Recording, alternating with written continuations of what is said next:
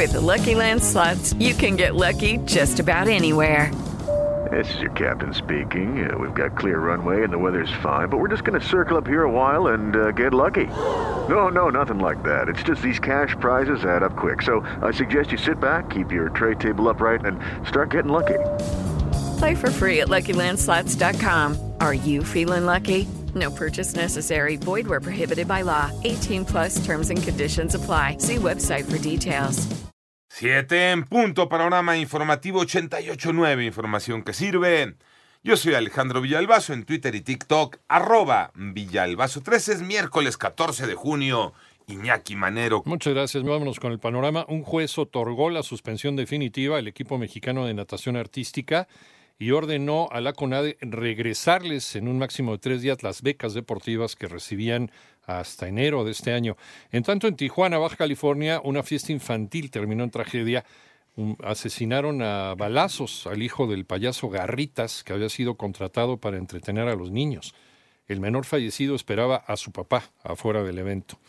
Y en Ciudad de México, una mujer de 66 años, presuntamente abogada, fue atacada a tiros dentro de un despacho jurídico ubicado en la colonia Doctores, alcaldía Cuauhtémoc. Horas después falleció en un hospital. Hasta el momento no hay detenidos. Llaman a combatir el delito de extorsión que afecta a las empresas. María Inés Camacho. La extorsión es uno de los delitos que más ha crecido y que golpea con mayor fuerza la actividad económica, es decir, que le pega al dueño de una pequeña miscelánea, una tintorería, hasta las grandes empresas, afirmó el presidente de Coparmex, José Medina Mora. Es un delito que en los 53 meses de la actual administración se ha incrementado un 48% con respecto al mismo periodo del sexenio anterior. Al presentar los resultados del monitor de seguridad en relación al indicador delito de extorsión, agregó. Tiene muchas manifestaciones, desde llamadas telefónicas, mensajes por WhatsApp, hasta el cobro de piso o la intimidación. Para 88.9 Noticias, María Inés Camacho Romero.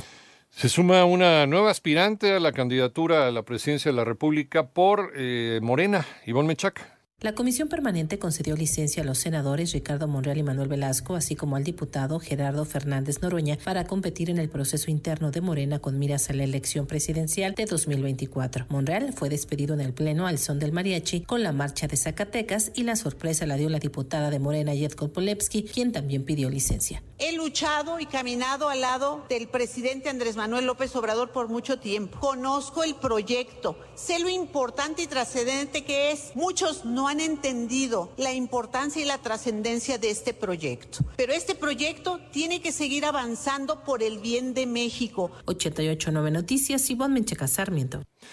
En el panorama internacional, el expresidente de los Estados Unidos, Donald Trump, se declaró no culpable ante un tribunal de Miami de los 37 cargos que se le imputan en el marco de la investigación en su contra por los documentos clasificados que se encontraron en su residencia de Mar a Lago, en Florida. Por otra parte, seis personas fallecieron por las fuertes lluvias que han caído en los últimos días en el este y centro de Cuba, que también dejaron cuantiosos daños materiales, según un nuevo informe de las autoridades. Y el presidente ruso Vladimir Putin afirmó que la contraofensiva ucraniana está sufriendo pérdidas catastróficas justo cuando Kiev, la capital de Ucrania, reivindica sus primeros avances. Es la segunda vez desde el viernes que el presidente ruso hace una afirmación en este sentido.